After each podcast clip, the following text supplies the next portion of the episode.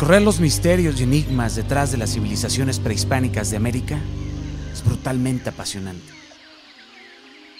Andar por un sacbé de piedra caliza y tierra blanca de más de 100 kilómetros de distancia que solía conectar estas ciudades facilitando el comercio ha sido una de las caminatas más estimulantes y enriquecedoras que he tenido en mi vida.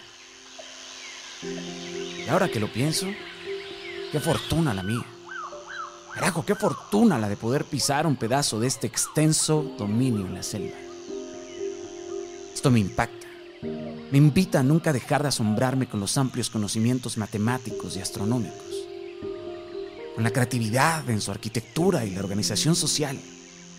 Fueron genios. Genios que erigieron ciudades enteras aprovechando todo lo que la naturaleza les ofrecía pero sin destruirla. Cuando logras toparte con el primer escalón de una pirámide, te enfrentas al estado más puro de la creatividad primitiva.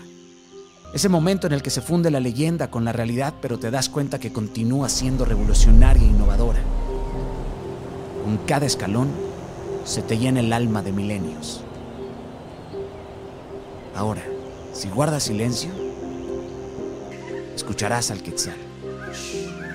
Calla, calla, calla.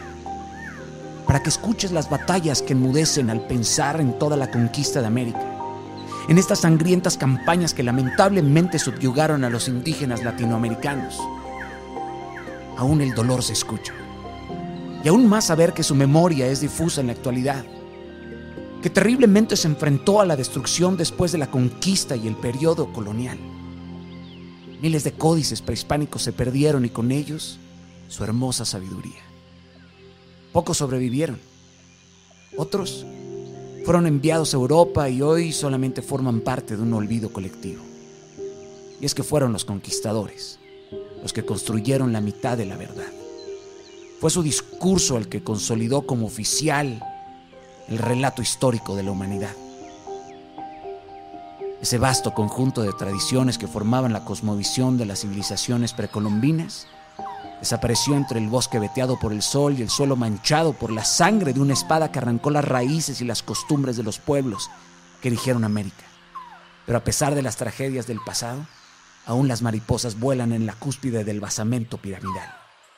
Aún podemos soñar con los ritos sacerdotales, con la cochinilla siendo molida, los caracoles, el trébol y los cuatro puntos cardinales, el trueque entre incas, mayas y otras castas y civilizaciones, los baños de temazcal, el pulque, el agave, el maguey y sus cientos de usos, la astrología, los gritos de guerra y los murmullos de los rezos, las mujeres siendo tratadas como diosas, los infantes y sus perforaciones, las armas forjadas por puntas de maguey, la acupuntura ancestral, mucho antes que Asia, el poder del sol y del agua la veneración de las montañas y los ríos, el coyote y la serpiente, la obsidiana, el estuco, el camino de hormigas, el talud, el respeto al tiempo y la naturaleza, los conocimientos inagotables, los túneles, los calendarios, el náhuatl y todas las lenguas, el clavo como analgésico para el dolor de muelas, el aloe vera para la cicatrización de las heridas, la hierbabuena para los dolores menstruales, el juego de pelota como la representación simbólica de la guerra.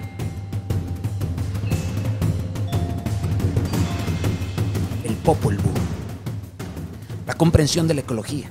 Economías basadas en la agricultura y el comercio, huertos flotantes, las chinampas hechas con caña, ramas, barro y limo transformaban lo estéril en fértil, técnicas de irrigación mediante diques, abonos vegetales y animales, pictogramas, ideogramas y signos fonéticos.